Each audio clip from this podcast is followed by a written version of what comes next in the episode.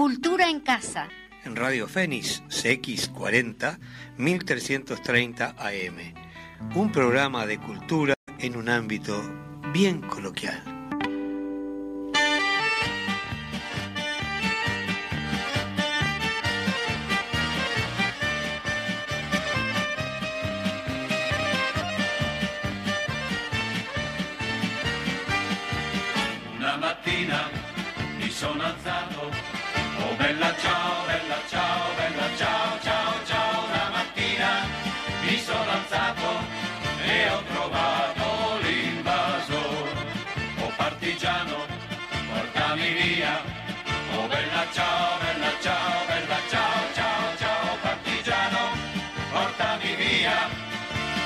Sento di morire, e se io muoio da partigiano.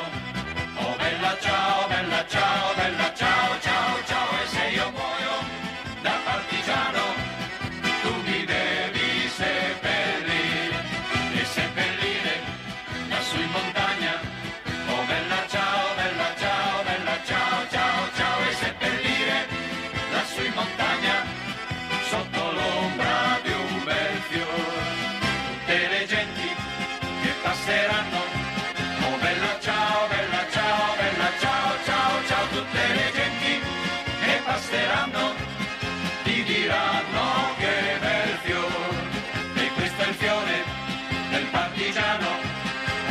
ciao, bella ciao, bella ciao, ciao, ciao, e questo è il fiore del partigiano morto per la libertà.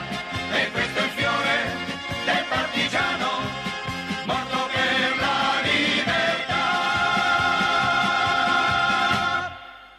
Stamattina mi sono alzato, bella ciao, bella ciao, bella ciao, ciao, ciao. Stamattina mi sono alzato e ho trovato l'invaso, oh partigiano, portami via. Oh bella ciao, bella ciao, bella ciao, ciao, ciao, partigiano, portami via, che mi sento di morire. E se io muoio da partigiano, oh bella ciao, bella ciao, bella ciao, ciao, ciao, e se muoio da partigiano, tu mi devi seppellire e seppellire lassù in montagna. Oh bella ciao, bella ciao, bella ciao, ciao, ciao, seppellire lassù in montagna, sotto l'ombra di un bel fior. Tutte le genti che passeranno Oh bella ciao, bella ciao, bella ciao, ciao, ciao. E le genti che passeranno ti diranno che bel fior. E questo è il fiore del partigiano. Oh bella ciao, bella ciao, bella ciao, ciao, ciao. Questo è il fiore del partigiano morto per la libertà. Questo è il fiore del partigiano, morto per la libertà. Questo è il fiore del partigiano, morto per la libertà.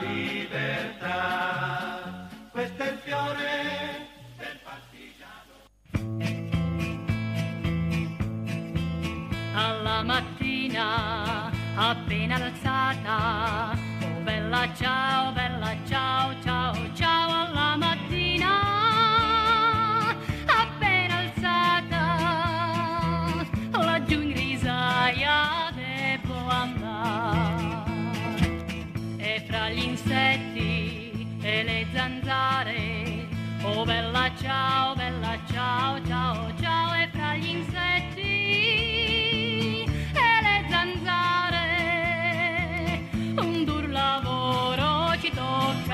buenos días, buenos días a todas y todos los que nos están escuchando del, dos- del otro lado de los micrófonos. Buenos días, Zuka, ¿cómo estás? Hola. Radiante ella. Ay, gracias, sí, buenos días, buenos días Majo, Fede, buen día, Buen día al invitado. Buen día Igual al ponemos invitado. expectativa. Eh, ¿Querés que generemos expectativas? yo qué sé, ya que estamos. Todavía no lo decimos. Y no, vamos es tan importante, importante Ah, por sí. todo. bueno, muy bien. Hoy queríamos com- compartir un programa, vamos, rumbo al, al 20 de mayo, así que hay, mucha cosita, mu- mucha información que nosotros como, como entes, agentes de la cultura, y bueno, en este caso los medios de comunicación, del- la- desde la radio, no queríamos dejar este pasar y porque nos queda ya es el- este sábado la marcha del silencio, así que queríamos compartir alguna información, eh, lo comentábamos con Zuka, ¿verdad? Eh, que hay como muchas actividades en el marco del 20 de mayo. Hay gente que en sus casas viste las casas de margaritas, le- encuentran como recursos lindos y artísticos, ¿no? ¿Por qué no? Y con mucho amor para, para poder este, no, no pasar desapercibido ese día del 20 de mayo. Nosotros en ese marco queríamos compartir con ustedes, Zuka, si te acordás, porque vos también estuviste, fuiste parte de la elaboración de ese video, que es un video que filmaron, que, film- que filmó el Sindicato Uruguayo de Actores con respecto a cuando se cumplían años de la huelga general. En aquel entonces creo que era 40 años de la 40 huelga. años, 40 años. Es decir, que es un video que hace 10 años que fue filmado, Sí. aproximadamente, ¿no? no Se no hizo muy- en colaboración con, con Gremio Cine y bueno, y la Sociedad Uruguaya de Actores. Y la Entonces, FUTI también y la estaba. FUTI. Sí, estábamos todos, todos en este, en ese video de, de la resistencia del teatro, ¿no? Exacto, que justamente el video se titula El teatro y la el resistencia. teatro y la resistencia. y, y justamente son anécdotas de actores y actrices que en su momento tuvieron que enfrentar justamente la dictadura, que por allí uno de ellos, creo que era Tenuta, decía la dictadura cívico-militar, ¿no? Lo resaltaba como, este, no fue solo este, militar. Entonces, si te parece, Zuka, vamos este, compartiendo un poquito el, el video. Capaz que sí presentamos al invitado, Bueno, porque lo va- vamos lo comentando el video también con el, con el invitado. Perfecto. Tenemos aquí en los estudios a- al, al presidente de la Federación Uruguaya de Teatro Independiente, Washington Sassi, eh, que, que- que ya has estado, Washington, ¿no? Es la primera vez que, que nos visitas. Buenos días, ¿cómo estás? Buenos días, ¿cómo están ustedes? Sí, claro que ya he estado Ya en he otras estado. oportunidades. Bueno, vamos a hablar, eh, ante, en el programa anterior dijimos de que hay una resolución de cuando el Teatro El Galpón fue cerrado, este, justamente en las épocas de lo, de lo que, en el marco de lo que estamos hablando, de la dictadura, y mm, hay una resolución que queríamos leer, quizá la compartimos con, con la audiencia para, para el programa que viene, así vamos escuchando el video, eh, las, las entrevistas, y las vamos comentando, si les parece, hacemos como... Perfecto. Bueno, Muy bien. Sí, sí. Fede, vamos, vamos al audio. Se están cumpliendo 40 años del golpe, del siniestro golpe de Estado cívico militar. Cuando inmediatamente de- del golpe, huelga general, no se olvida. El pueblo uruguayo respondió con un gran nivel y, y no fue escuchado. Y posteriormente fue terriblemente eh, perseguido. El golpe fue cívico-militar, eh, no solo militar, cívico-militar. No hubo un minuto de duda y había que ocupar los lugares de trabajo. No cierren el teatro, eh. déjenlo abierto, porque así nos podemos reunir ahí. Salí y decía, no sé si ven. Fue una de las medidas más, digamos, prioritarias de, de la dictadura, atacar la cultura. ¿Cómo hacemos para pelearla? ¿Cómo hacemos para decirle a la gente lo que la dictadura no les deja decir? La dictadura convirtió a un pueblo pacífico, tranquilo, democrático, lo convirtió en un pueblo heroico. SUA nunca se cerró. Ahora, en estos días, se están cumpliendo 40 años del golpe, del siniestro golpe de Estado cívico-militar. Que eso de cívico hay que notarlo porque es consecuencia de gente que se desprende de los partidos tradicionales del Uruguay y junto con los militares pegan el golpe hace 40 años en estos días. Una- un acontecimiento muy triste. Yo en ese momento era presidente del Sindicato Uruguayo de Actores, que se llamaba SUBO, Sociedad Uruguaya de Actores. Yo estaba absolutamente seguro que iba a haber un golpe, mejor dicho. Eh, todo uruguayo sabía que el golpe era inevitable. El desaforo de Erro fue el pretexto para el golpe. El golpe se comenzó a producir desde eh, el 68. Ellos me prohibieron actuar, dirigir, enseñar, escribir en todo el territorio nacional. Desde SUA, desde dentro de SUA, por el temor tremendo que teníamos que no la cerraran, yo no participé nunca en una reunión hablando del golpe. Sí, habíamos buscado una vuelta, pero eso era a título personal y familiar, de formar aquellos grupos de reflexión en las parroquias. En el 77 a mí me destituyen, sin tener ninguna participación en nada ya. Y me destituyen con uno de los principales cargos de haber sido presidente de SUA y que además salían este, algunos, algunos comunicados en prensa en favor de la democracia y con, con mucho cuidado en las palabras que empleábamos, que por supuesto llevaban mi firma porque era el presidente. No había otra alternativa. Disuelven después también el Parlamento uruguayo y se enlutece todo el, durante 12 años, de 1973 a 1980 y tanto. Cercenaron todas las libertades. Con lo cual estamos muy acostumbrados a ir presos, a estar ratos en cuarteles, eh, una noche, dos noches, estar encapuchados, salir, venir, eh, bueno, todo lo que fue el movimiento estudiantil. Un momento muy importante, obreros y estudiantes unidos y adelante, fue una consigna de unidad con el movimiento popular. Y a partir de, de eso seguimos en esa especie de, de tránsito que es como terrible, pero que de repente se nos volvió como lo natural, si te llevaban, salías, no salías, etc. En el año 72, la guerrilla tupamara es eh, vencida desde el punto de vista militar y mm, todo lo que se decía que era contra los guerrilleros, contra los que armaban lío, contra los que... Esto y otro, el golpe continuó contra el movimiento popular. Y el movimiento popular era la CNT en ese momento, posteriormente PIT-CNT, y una coagulación a nivel político que fue el Frente Amplio. Entonces ya veníamos desde el 68, como decían, eh, dirigentes, eh, estudiantes, dirigentes de estudiantes, gente importante o, o que tenía peso dentro de nuestra sociedad, entraban, salían, los metían presos, se pedían habeas corpus, no había, no había, etcétera, de posibilidades. En el 73 llegamos al absurdo mayor. La dictadura cívico-militar es cuando el presidente se vuelve dictador, presidente elegido por elecciones en el 71. Con respecto a lo que significó para los teatristas el golpe.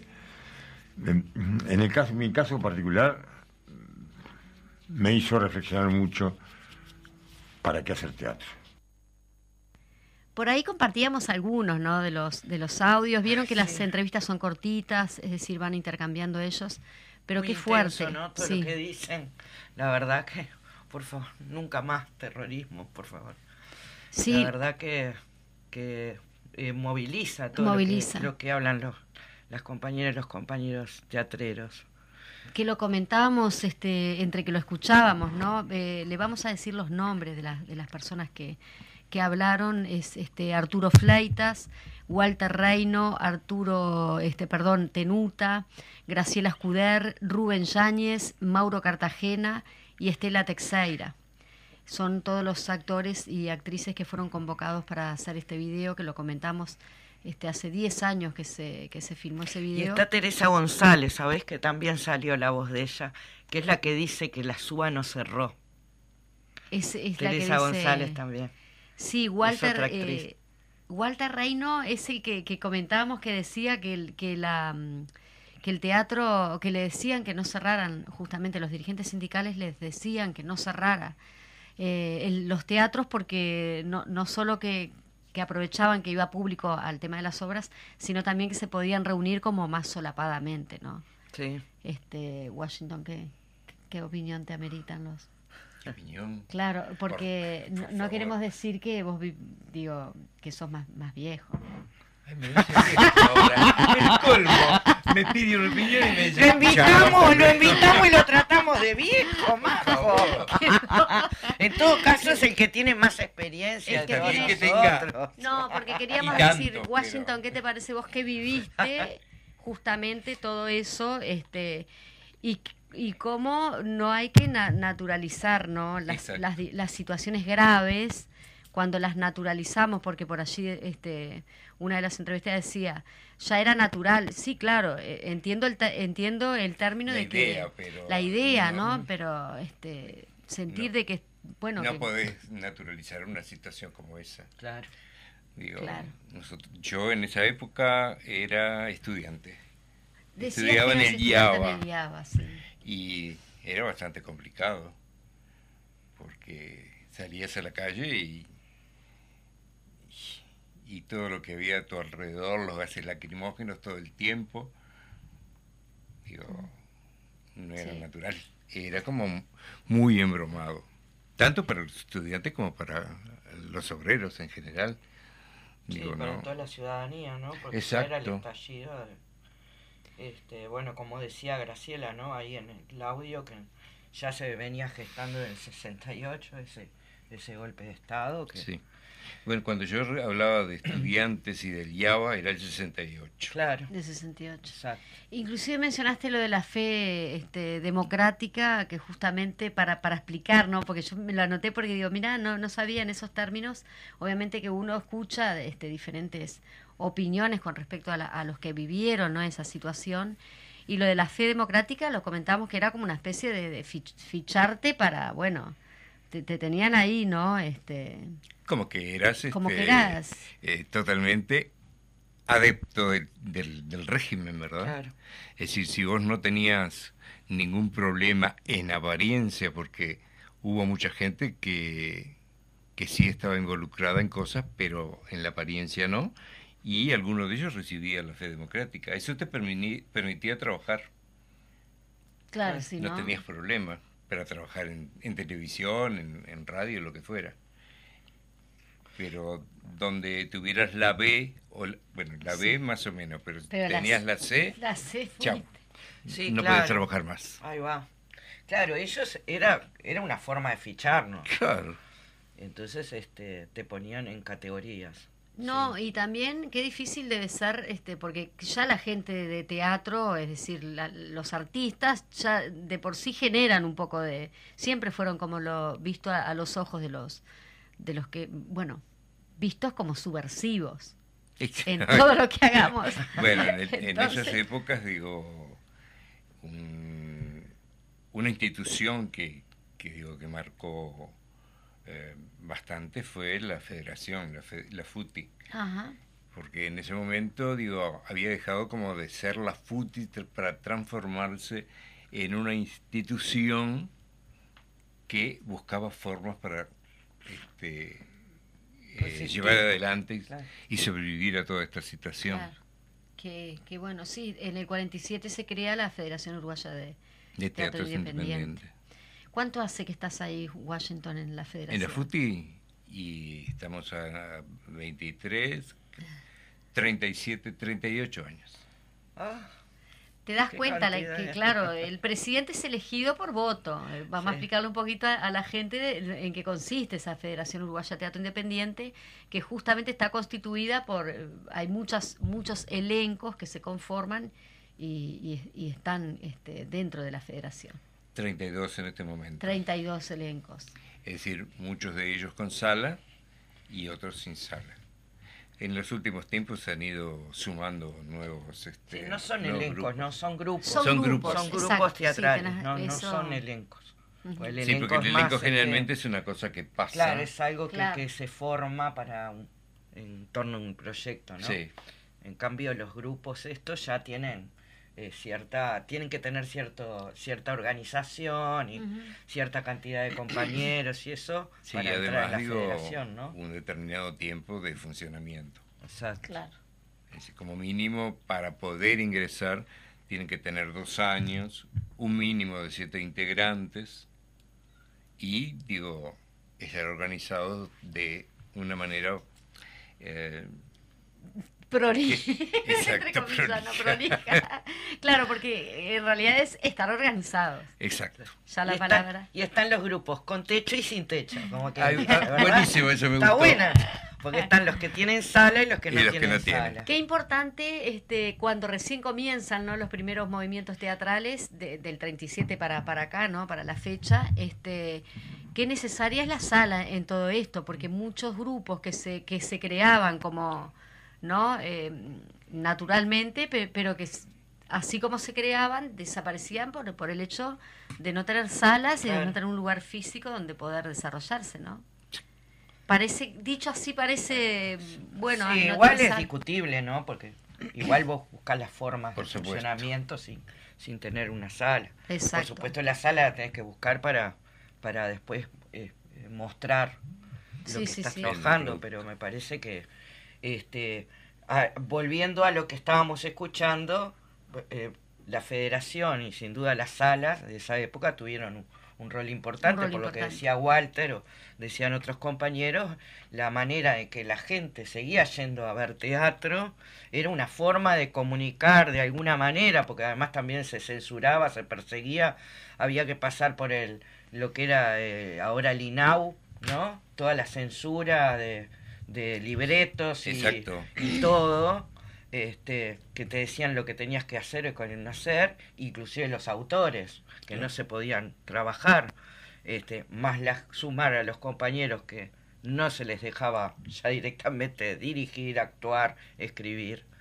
Este, fue fundamental la federación en esa época, Sí, sin duda, por lo que dicen los compañeros, porque fue un, un espacio que, que, que resistió, como dice el, el video, Una especie de resistencia. Claro. de resistencia, sí. que fue importantísimo. Y hay ¿no? varias formas de resistir también, ¿no? Este que lo, lo comentaban, este bueno, sabemos el tema del, del como lo, lo decíamos en el programa anterior, el, el tema del exilio de teatro El Galpón a México. Claro. Este, y esa y eso cuando Rubén Yáñez dice cuando realmente fui profesional fue cuando el exilio, ¿no? Claro. Porque me pagaban para actuar.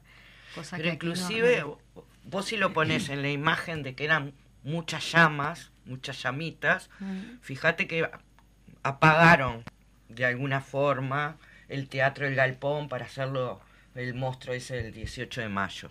¿no? Y exiliaron. Pero después quedaron un montón de fueguitos acá en el Uruguay que siguieron manteniendo el trabajo de estos compañeros que se tuvieron que ir y otros que siguieron, porque inclusive cuando en la SUA que yo estaba en ese entonces con el, el consejo directivo, cuando hicimos el video, hubo una gran discusión porque no podíamos meter a todos los compañeros, Claro, ¿a Lógico. quién? porque teníamos que, que seleccionar de alguna forma, este, de- determinar, y, y habían compañeros que decían, pero yo también estuve, sí, pero no, no podíamos, creo que es un debe inclusive de, de nuestras instituciones, tendríamos que hacer otro material de estos, este, Este año, que tal vez este, este año sería año, bueno. con los que no realmente no, 50 años no pudieron y, y, que todavía están en, 50, en que nuestro... Golpe. Claro. A mí se me ocurre ir a la Plaza Primero de Mayo, convocar a todas las actrices y los actores y toda la gente que quiera filmar ese video. Eh, capaz que los testimonios no, porque sería como cinco días de testimonio. Sí, habría que ver, hay que ver las, que formas de, verla. de- de- Viste que nosotros somos un poco perezosos. Pero somos creativos. sí, somos creativos. bueno. Tenemos que buscar la Mm. forma de convocatoria y que sea atractiva para nuestro colectivo. Bueno, muy bien. Tenemos algunas recomendaciones de, de obras. Queda, queda mal decirlo, pero ustedes eh, eh, estrenaron, bueno, hace, hace rato que estrenaron en el Tinglado.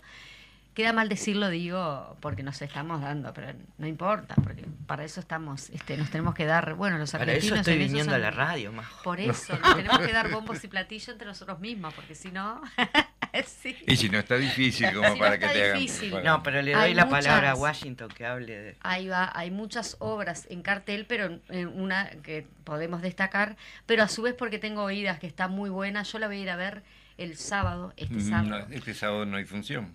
Este Perdón. sábado Ah, no, Es el día de el la 20 de marcha. Sí, nosotros, dicho que el- sí, el- pero no, que la no. institución en tinglado y bueno, y, Se- y nosotros une, también, por supuesto, el perfecto. elenco evaluó que hoy- el 20 es un día muy especial Sí. y, y estamos todos en la marcha, Bien, así que no, no, no hacemos función. Sí, el domingo 19 y 30. ahí Sí, va. hay varios elencos que no hacen Sí, función. el- hay varios el que, que se han plegado. Que para- se han plegado a Sí. esto. Eso depende de cada elenco, ¿no? Bueno, pero vamos a la obra. de- Es decir, no se ha, digamos, marcado un- una posición, sino que cada uno la toma de acuerdo a, sus convicciones y a sus necesidades. ¿no? Claro, porque en su momento se manejaba de repente hacer la obra y después, perdón, ir a la marcha y después hacer la obra.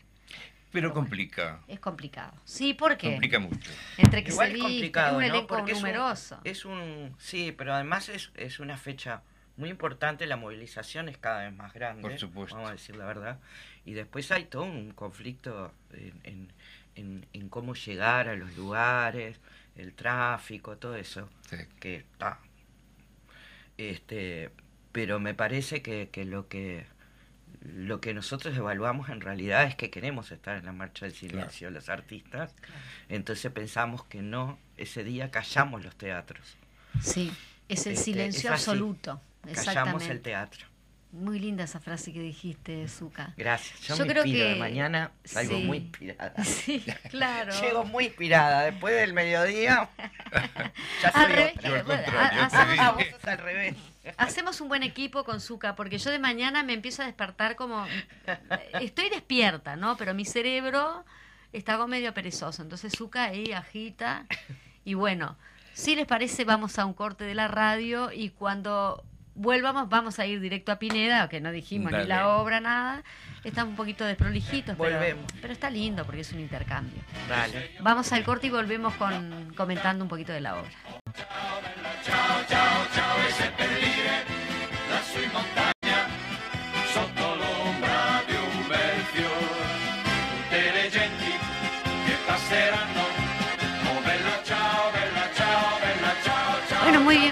comentábamos, este, estábamos comentando que hoy no pusimos ninguna de las canciones de la carpeta.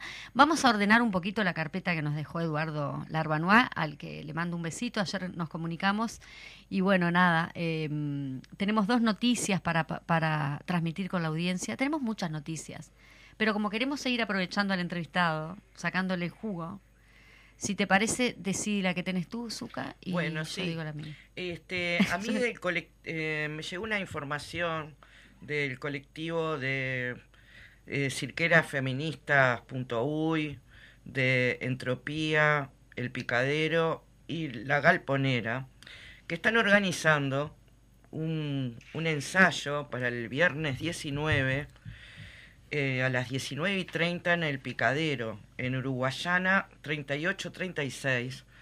Esto es en el marco del 20 de mayo, que se van a hacer tres este, intervenciones urbanas por estos grupos y están convocando a todos los compañeros y compañeras cirqueras a acercarse al picadero el viernes para redondear la idea.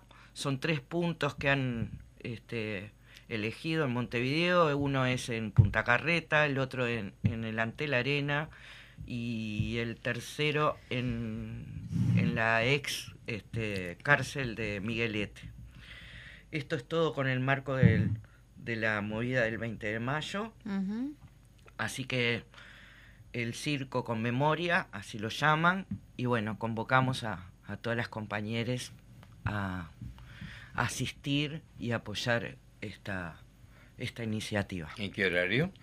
El viernes 19 a las 19 y 30, en el Picadero, Uruguayana Casi se 3836. Ahí va. Bueno, esa era una de las actividades, una de las tantas actividades que decíamos cómo la gente busca esos recursos, bueno, según donde uno se desarrolla y y, mejor se siente, más cómodo. Eh, yo voy a pasar una noticia que declara, el PITCNT se declaró en sesión permanente por la extrema gravedad de la situación del agua y aprobó movilización para el 24 de mayo. La Central de Trabajadores abrió el debate sobre una eventual eh, un eventual perdón, plebiscito contra la reforma jubilatoria entre las diversas filiales. Qué bien esto. Decían que sí, que no, plebiscito. Sí. Este, mm, está bueno el tema del plebiscito, porque decían que no se podía. Eso habría que averiguar bien, a ver si... ¿Por qué no se podía? Bueno, hay comentarios de que legalmente no se puede hacer un plebiscito, que se tiene que hacer una ley nueva. Pero se ve que se puede, porque la Central de Trabajadores abrió el debate sobre un eventual plebiscito contra la reforma jubilatoria. Bueno, tendremos Ah, que seguir. Tendremos que estar atentos, ver. sí, sí, sí. Yo cómo- ya salgo a, a- Igual la movilización que vos, lo otro que. que Sí, es otro tema que es el miércoles, volvemos a repetir, pues son dos noticias diferentes. Exacto. El, el miércoles 24 de mayo se aprobó una movilización eh, con el tema de la extrema gravedad de la situación del agua. Sí. Que bueno, este, no compres Coca-Cola y compra agua. Sí, claro. Washington, ¿cómo van con Yo esa tomo? Coca-Cola. Me estás haciendo, ya se va. Fede, le echamos. Está haciendo. pro- El Tunda No, el yo otro no hice El otro día le pasó el chivo a McDonald's, el Tunda. Ah, no, yo McDonald's no. No, no pero vos tiraste lo de la Coca-Cola, Washington. Claro, lo- vos dijiste. Lo recibió, yo- pobre Washington. Pero no tenés que No lo reafirmarlo, Tenés que ataques. decir, ay, qué horrible la Coca-Cola. Porque dice que pone. María José, perdona, pero estás tratando mal a los, a los, los a los invitados. Primero le dijiste viejo y ahora lo reprochás que toma Coca-Cola. ¿Te das cuenta? Así no va a venir más. Bueno, vamos a... Pero a- viste que a él le gusta, es hijo del rigor, porque él vuelve. Sí, vuelve, vuelve. Ay, Washington. Bueno, más... Este, Contanos un poquito contanos. así de la ¿Qué Pineda. quieres que te cuente? La Pineda que La está. Pineda. La Pineda es una versión de la obra de García Lorca, Mariana Pineda, una versión hecha por José María Novo, que aquel que vaya a verla va a encontrar dos partes. No voy a contar cuáles son, Ah, pero son dos partes. sí. ¿Mm? Quizás en una de ellas se diviertan y en la otra, digo, conozcan a fondo el, eh, la historia de esa mujer, Mariana Pineda, que en definitiva no es un simple personaje creado por Lorca, sino que Mariana Pineda realmente existió. Este, así que que nosotros la pasamos muy bien. Bueno, qué lindo Sí, cuando en las obras la verdad de- que sí. el actor, la actriz y el actor pasan bien, porque independientemente que estás ofreciendo un mensaje al público, como vos, vos bien lo decías, Washington, que Maria- Mariana, Mariana Pineda existió, y, y todos los personajes, de, porque viste que las, las mujeres de, de Lorca también tienen como una cosa más arraigada y cultural de, de esa España, ¿no? Co- co- Como él reflejaba también los personajes de las mujeres. Era bárbaro, por favor. Sí, ¿no? Otro que, Buscaba- otro que murió, este Lorca, Otro justamente que fue en el en- perseguido. que fue perseguido por, por muchas cosas. Sí, este, en el caso de Mariana Pineda es, es, eh, es una mujer como de alguna manera como adelantada para, Vi- sí, para, para su tiempo, ¿no? Este, conmovida por, por ese amor, este, a, a luchar contra un montón de cosas que bueno, este, que la llevan a, a, a la muerte, ¿no? Este, es hermosa la obra. ¿Pueden es decir sus personajes? Eh, yo soy, yo soy la, la madre Carmen. La monja. La Ay, ¿no monja. fuiste vos que dijiste Con Washington? cara de monja. Con cara de Con cara de monja.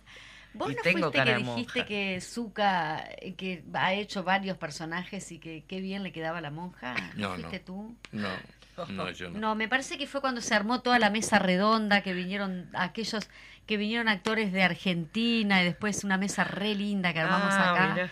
Y, y que ju- y justo... eh, Está sí, bien, 35 alguien- años de teatro y recién le pego con un personaje, me alegro. No, no, no. Brutal. Que has hecho Hice de muchos todo, personajes y pero te bueno, la faltaba la, monjita monja. Qué gustó. bien que te queda la monja. La sí. monja queda bien. Bueno, el, el señor acá presente, bueno, hace de... hace Yo hago un cu- cura. Un cura, así que... Vos O sea el que hoy viene por el lado religiosa Hoy la viene cosa. religioso. Pero sos cura perverso. No, soy el, el Tipo- cura que la, que la acompaña a ella hasta el momento que la mata. Ah, ah, sos bueno. Yo no sé si es bueno. Sos de cura porque, bueno. Digo, la, la actitud del tipo es medio especial, ¿no? Digo, pero él como parte de la religión lo que hace es acompañarla hasta el final. Y después hago un conspirador. Porque te hace, hacen dos personajes cada yo hago uno. dos, No, ella yo no, no. ella hace la monja. Yo hago solo la monja. Ella la- le quedó tan bien que le dijeron, ta, quédate con monja esa. con cara de azúcar". monja. La cara, con- con cara de monja. Sí. No, es una obra preciosa, Es- es, un, un grupo de, de, de- de artistas buenísimos, este, porque eso hay que destacarlo también, porque eso se refleja, por eso decimos que la pasamos muy bien, ¿no? Porque realmente se trabaja a gusto, Sí.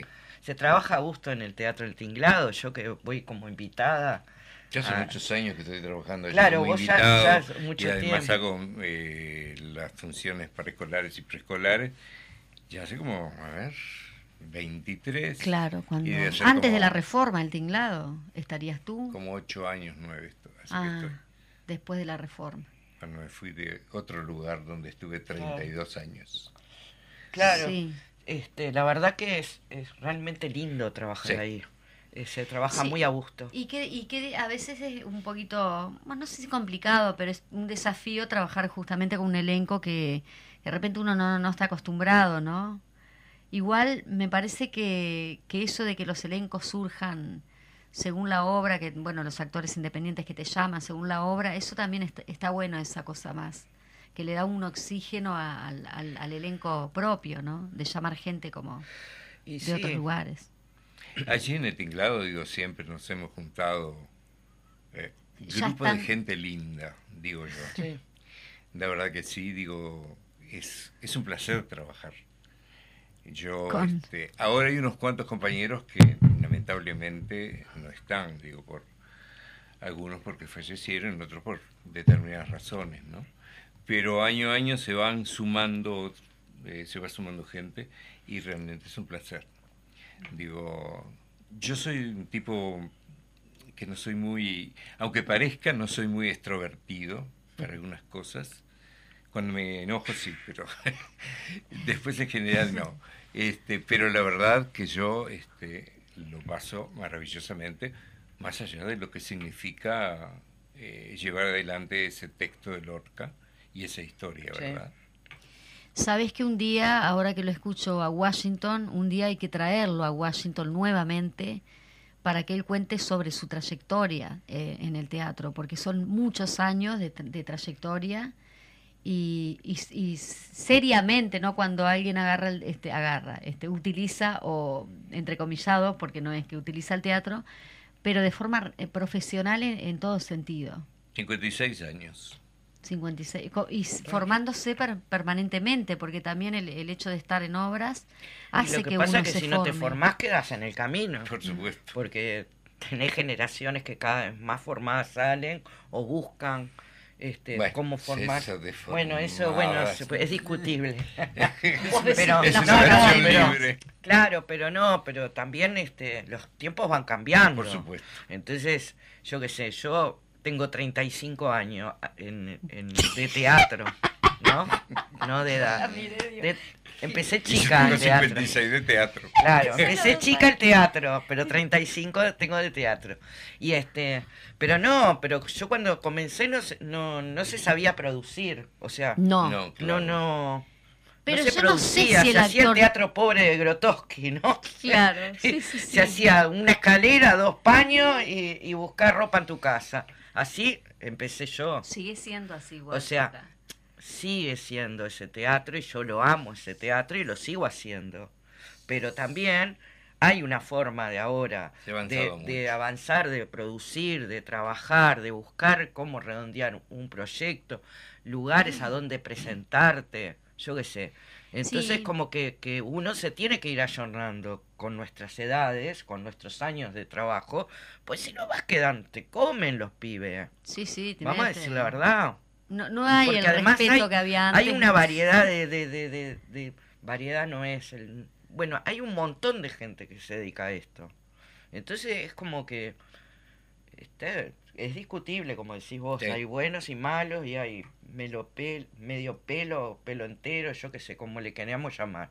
Pero realmente si vos no te ayornás en esta en esta en esta profesión vas quedando, vas Y quedando. más en este momento. Claro. te vas Y vas más en quedando este en el momento camino. con que Claro. estamos idiotizados con, con otras formas de comunicación, ¿no? Claro. Eh, ¿La gente sigue yendo al teatro? ¿Cómo, cómo la ven ustedes? Yo creo que la gente está interesada en el teatro, pero yo diría que no va tanto como antes. ¿Eso tiene que ver con las propuestas que... No sé si tiene que ver con las propuestas o tiene que ver con la situación eh, que vivimos en este país a raíz de la inseguridad y demás. Claro. Digo, hemos hablado con gente que no se animan a ir al, al teatro a, a ver un espectáculo por lo que le pueda pasar a la salida, a la entrada, en la calle. Entonces, esas cosas me parece que eh, son elementos que juegan un poco en contra, ¿no? Solo una cosa está pasando que también puede ser, alguien dijo en algún momento la gente quiere eh, divertirse, ¿no? Es todo un Este, tema es. cuan- cuando es una comedia, generalmente la gente como que va un poco más. Ajá. Que la Pineda está maravillosa, pero yo quiero ser sincero, tenemos gente, pero no Sí. aquella cosa que vos digas, No, "Ah, no, no desbordamos". explota el teatro. Claro. Sí. Sí. Sí, yo creo que también en eh, la pandemia eh, nosotros fuimos eh, fuimos los primeros en cerrar Exacto. y los, los últimos en abrir. Tuvimos la cuestión de los cupos, de, de los porcentajes este, después, que no podías vender todas las, las butacas que tenías de acuerdo a, la, a, las, a los teatros. Este, y eso también afectó, nos afectó, nos afectó económicamente ni hablar a los Bueno, teatros, ¿no? a los grupos teatrales. Pero este, eso afectó, la gente, además la inseguridad creció, entonces eso también sumó a que la gente, el miedo de salir que venía de la pandemia, se le sumó Se le la, agudizó. la- la inseguridad y lo económico. Por Y lo económico, el pagar Claro, entrada. entre comprar este cosas para comer, que dicho sea de paso, antes el sueldo por lo menos daba, llegabas a fin de Por mes, supuesto. después empezás a hacer las cuentas, igual, este, como no compré una, no mentira, iba a volver a decir el chiste, no, pero eso no, no lo voy a decir. Pero también Lorca lo decía, este, medio pan y un, y, y un libro, Claro. ¿no? Y, y después tenés a la Federación Uruguaya de Teatro Independiente que ayuda un poco en, en el tema de los elencos, ¿no? ¿En qué sentido? Eh, económicamente, ¿no? No, Con la No, no federación como federación. tal, no, digo. Eh, lo que pasa es... es- que la federación tiene un acuerdo con eh, la Claro, Intendencia de no Montevideo. es, no es la Federación. en su momento tuvo el apoyo de los eh, diputados y senadores, hasta que al Ministerio de Cultura se le ocurrió este, recortarnos, Este, llevarnos al 50%, porque tenemos más plata o, o mayores posibilidades que otra gente que también está dentro del arte. Cosa que me parece eh, totalmente fuera de lugar, porque si vos considerás que hay un núcleo que bueno, que tiene algo que, que puede servirle como apoyo, y tenés otros que no, bueno, buscar la forma de darle a los demás, no le saques a este. pa- Claro, es como reparten mal la torta. Nosotros tenemos ahí en, envuelta la Ley Nacional de Teatro Independiente. En el mes de diciembre se presentó en el Parlamento una minuta por la cual este, se pedía que antes del 30 de abril se eh, reglamentara y financiara la ley. O casualidad, en el Ministerio de Cultura no se enteró ni la directora ni el ministro que existía eso. Entonces, seguimos esperando Ahora, digo, hablaremos con, con alguna gente para ver si en definitiva toman conciencia de aquello a lo que se comprometieron, ¿no? Estamos hablando de la ley de teatro independiente. Exacto. Sí. Que ahí se llenó el, el palacio también, las, las, este, los balcones del palacio y, y- y estaba aprobada por mayoría Se parlamentaria. aprobó es en el no- 2019. No, 2000. por mayoría no, por unanimidad. Por Unanimidad. exactamente. Perdón, no es lo mismo. Este, Este, todos los partidos políticos. Sí. Pero, ¿sabes?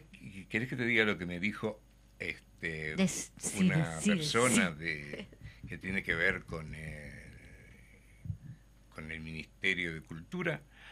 Y bueno, ¿qué querés? Llegaban las elecciones, entonces todos te firmaron Ah. para no quedar mal. Esa, esa es la, la típica. sí, es decir, que, firmaron algo para hacer campaña política. Exacto.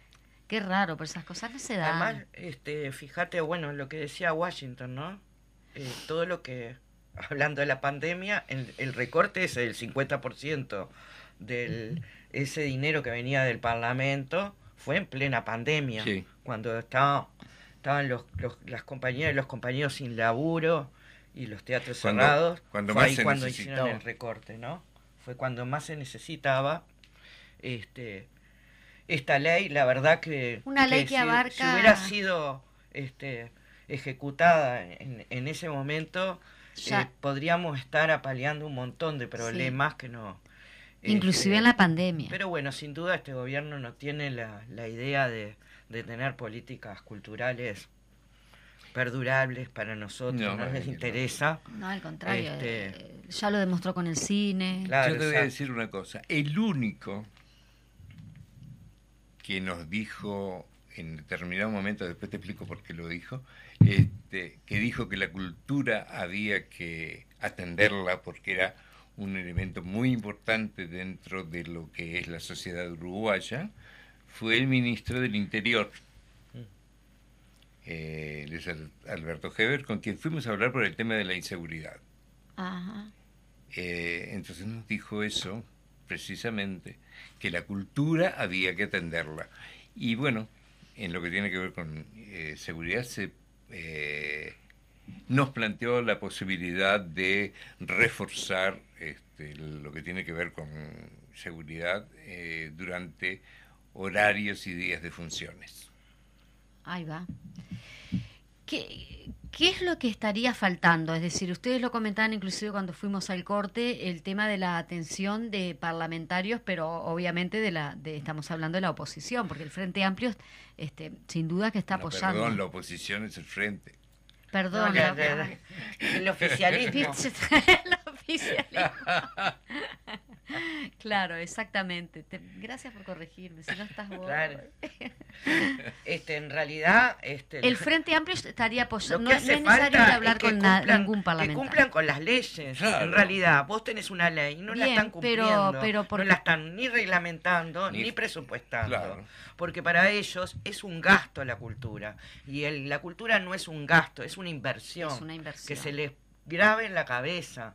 Los artistas somos eh, eh, parte del IPC de este país. O sea, no, no somos gente que... No, no, no- ya no somos los sui generis y, y los voladitos. Claro. El artista en este país es profesional, en su gran mayoría, en todas las ramas, es- tiende a ser profesional, quiere dedicarse a lo que se, se, se, se, se- como es, se cultiva, se, Se prepara. se se- prepara, perdón, no me salían.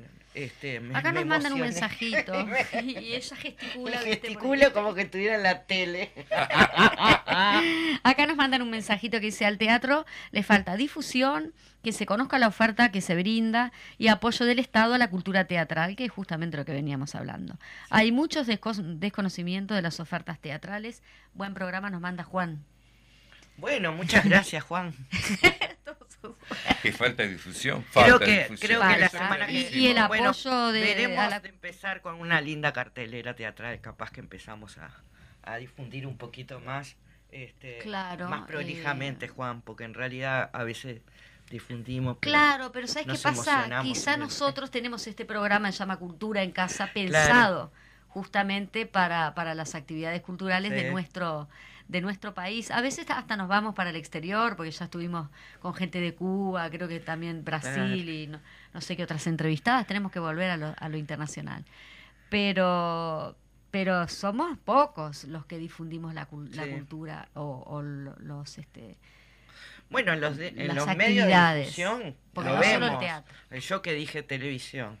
No pasa en la nada. televisión, la los televisión. elencos uruguayos prácticamente, en cambio vienen los argentinos y giran por los canales. Este, que está todo bien con los compañeros argentinos, también necesitan laburar y la están, este, pero vienen acá y las puertas se abren. Después Todas. uno, Todas. claro, Todas uno, las puertas. uno pide un, un espacio en algún programa y te dicen, no, no tengo espacio, no interesa mucho, ¿viste? Bueno, claro tu este, lamentablemente, este, bueno, son los, los medios hegemónicos Exacto. de los que estamos hablando Exacto. justamente.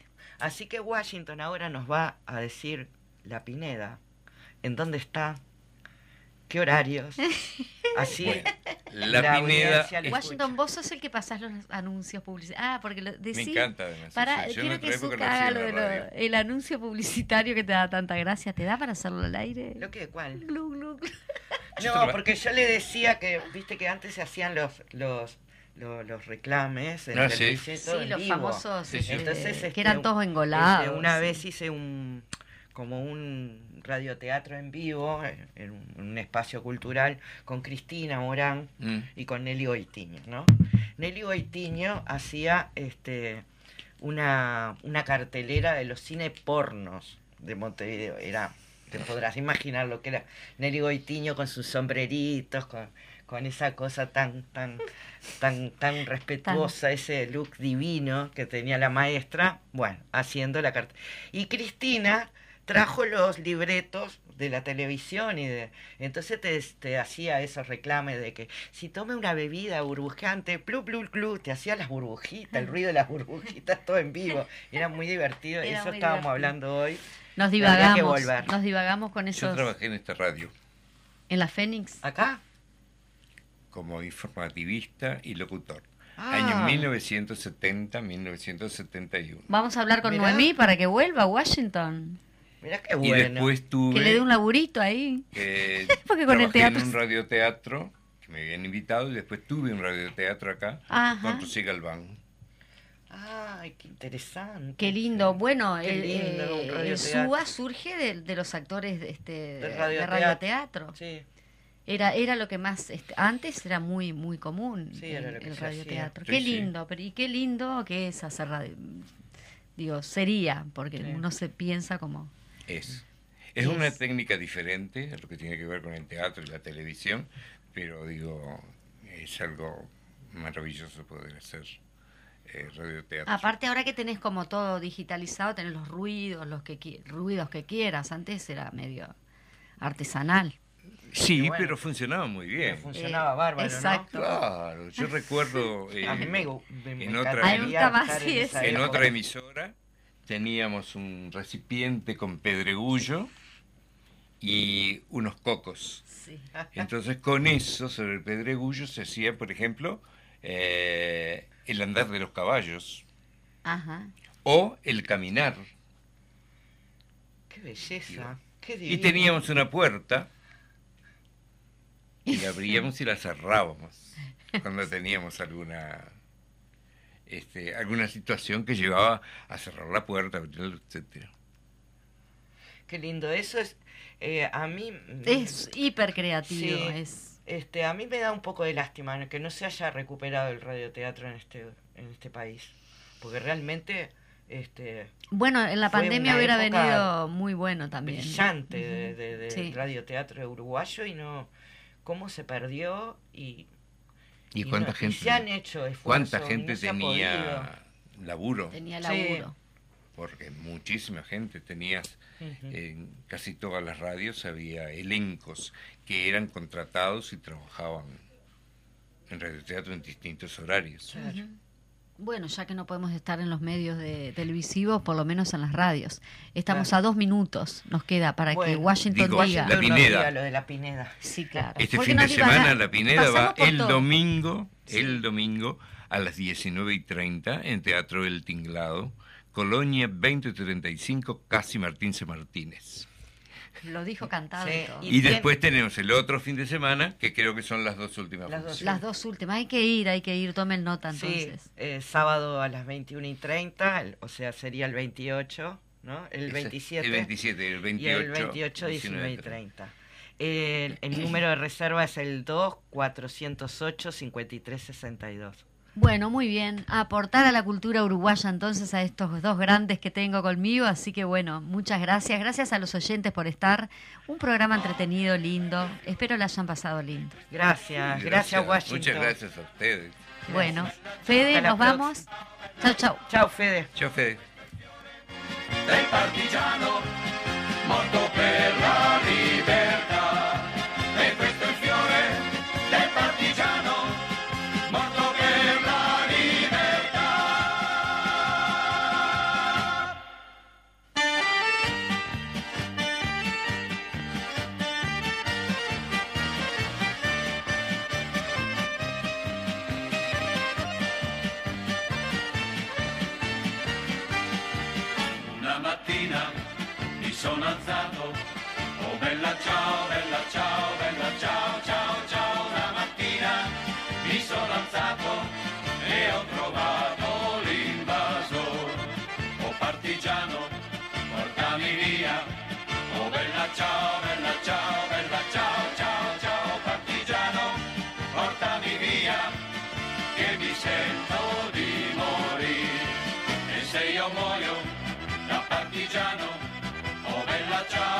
chao, bella, chao, chao.